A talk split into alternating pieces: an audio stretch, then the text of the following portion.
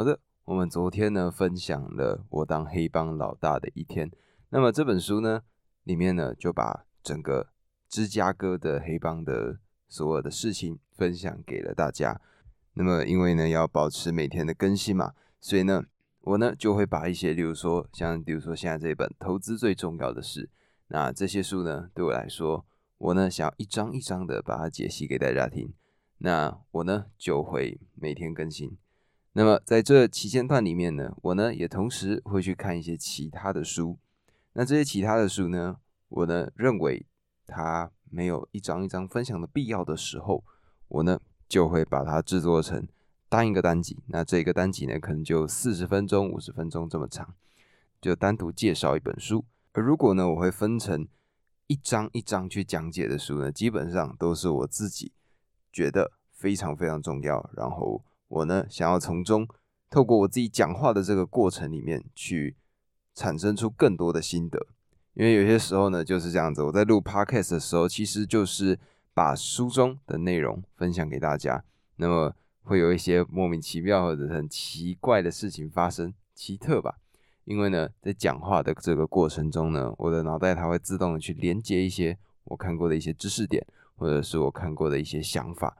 那么我呢就可以从中会有更多的心得，所以呢，podcast 对我来说呢，就是把我自己的看到的东西讲出来。那讲出来的这个过程中呢，我呢就可以去连接到其他不一样的知识，那更进一步的让我去思考。我觉得呢，这个就是每天有序稳定的输出所得到的一个结果。那接下来呢，我们呢同样再次回到了投资最重要的是这本书。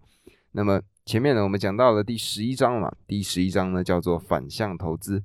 今天呢，我们就进到第十二章，也就是所谓的找出便宜的标的。如果呢想要成为一个厉害的投资人的话，那么肯定一定要做的就是聪明建立自己的投资的组合嘛。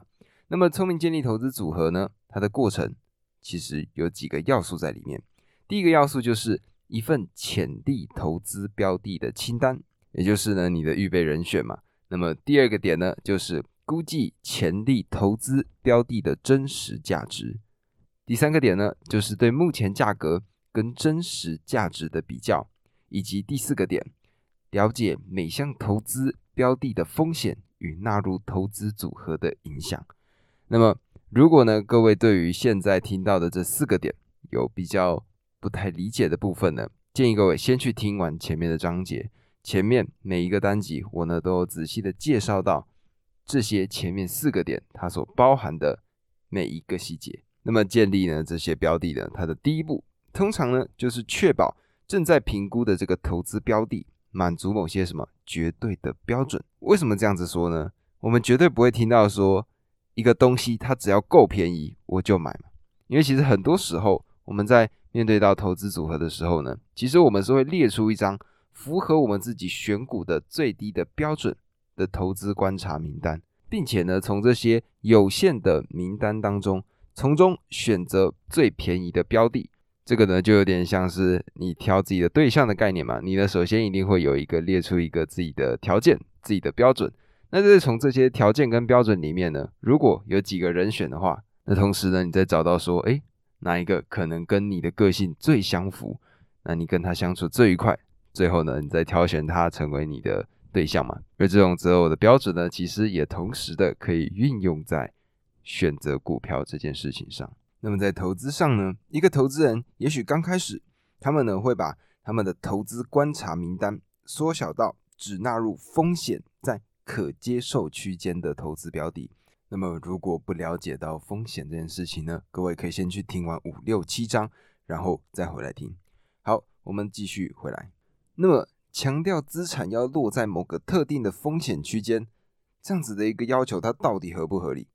那书中呢是这样说的，它其实并不是无理的要求，因为市场他们认为超级安全的证券可能只能提供不怎么样的报酬，但是有些超级无敌不安全的证券可能会超过投资人能够容忍的风险。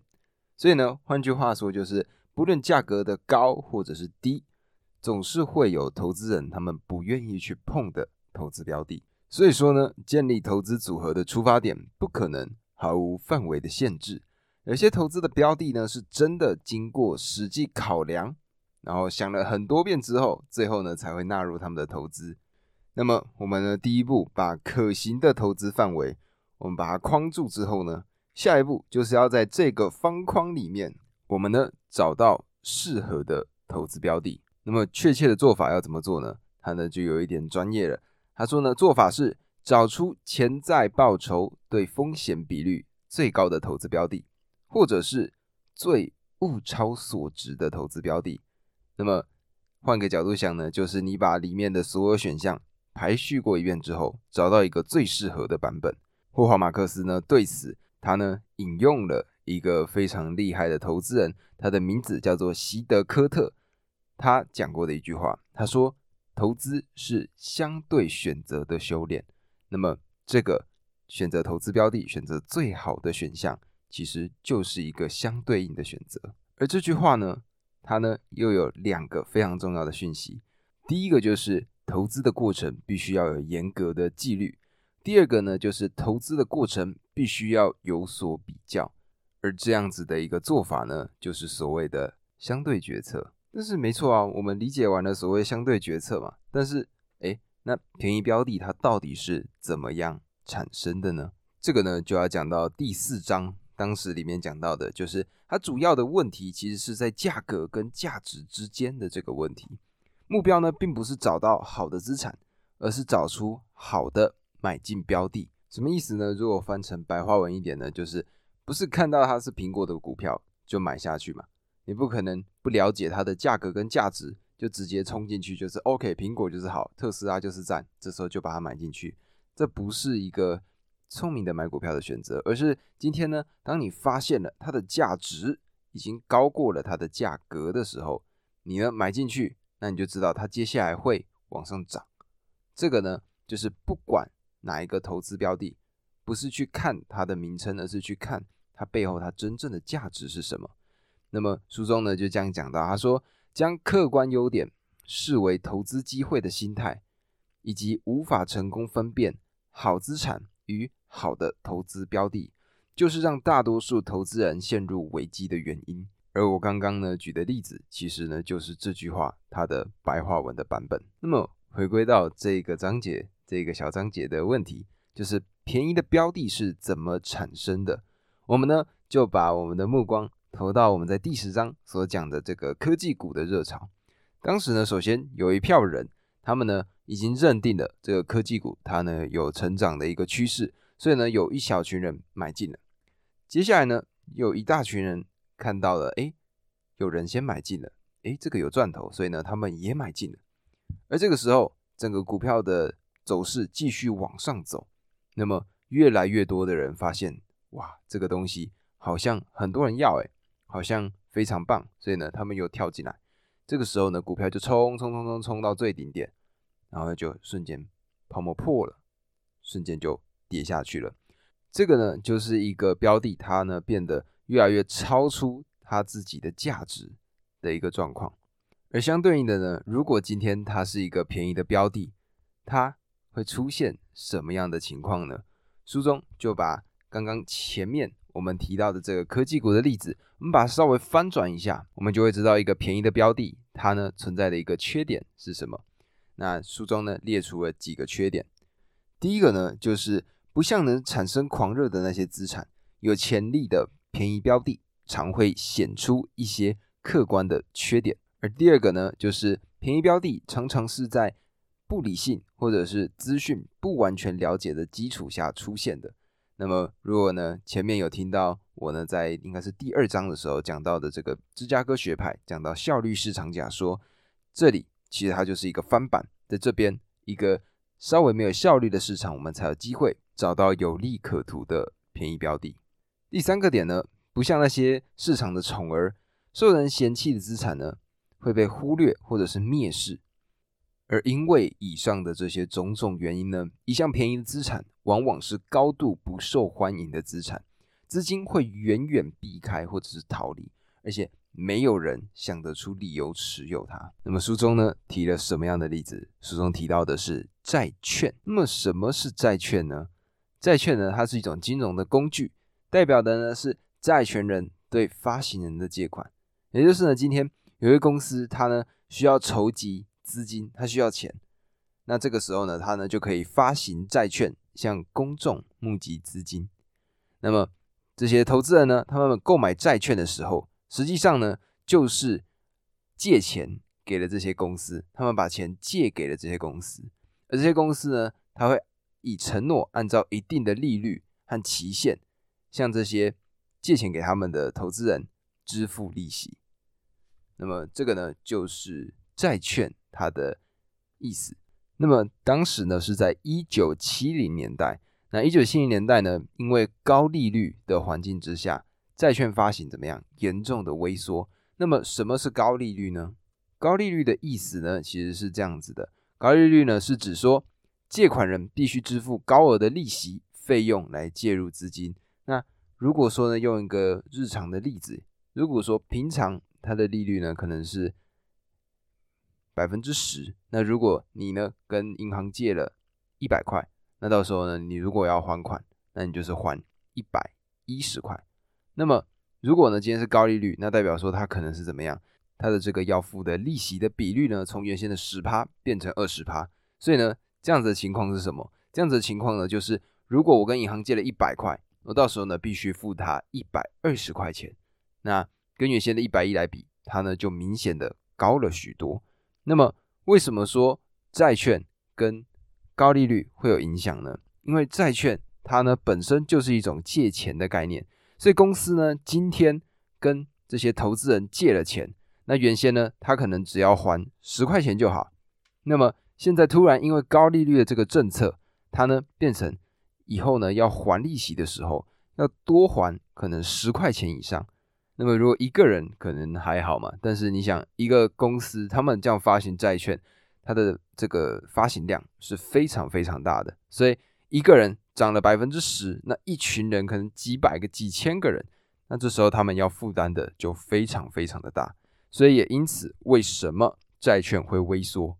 那么当时呢，基本上投资人呢，他们的持有股票跟债券的比例，原先呢是。百分之二十对百分之八十，到后面呢变成完完全全的极端。怎么说呢？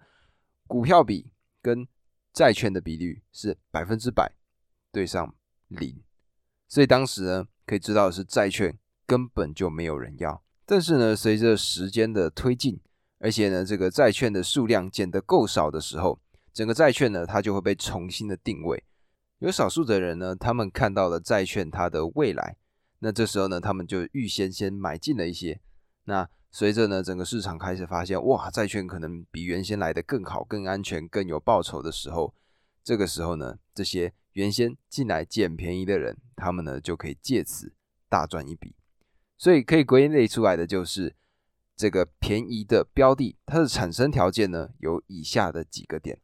第一个点就是它很少人知道，或者是不被完全了解。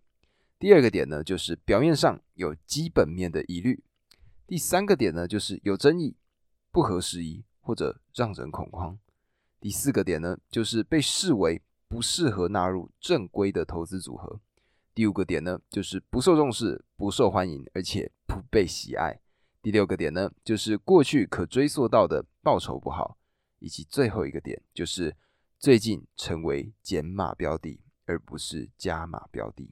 那么我自己觉得呢，霍华马克思他呢在书中他归结出一句话，把这个便宜标的呢它的存在的必要条件是这样子讲的。他说，感受必须远比现实差很多。我觉得这个呢是一个非常非常好的一个总结。那么同样的，我们呢要辨别出这些便宜的投资标的，最重要的还是必须要善用我们的第二层的思考。投资人呢会因为心里面的弱点分析的错误。或者是拒绝参与某个不确定的领域而犯错，这些错误通常能够帮助运用第二层思考的人看出其他人的错误，创造便宜的标的。而这个呢，就是我们在面对到整个市场它的风向，我们呢经过第二层的思考，找到一个适合投资的一个便宜标的，那么我们也可以就此赚到一笔不小的财富。各位呢，可以花一点时间，好好的把我刚刚所有同整出来的这些便宜标的，它的特色，把它记录下来。那么，如果呢以后在面对到股海的时候呢，我们呢就有更好的一个投资的判断的标准。那也因此呢，我们呢才有机会交出一个漂亮的成绩单。那么这个呢，就是今天第十二章找出便宜标的它的主要内容。那么我也希望呢，今天的各位在听完这个单集之后有所收获。那如果可以呢，帮我分享给你身边的朋友，并且按下订阅，留下一个五星好评。那么这个呢，就是今天的单集啦。我们明天见，拜拜。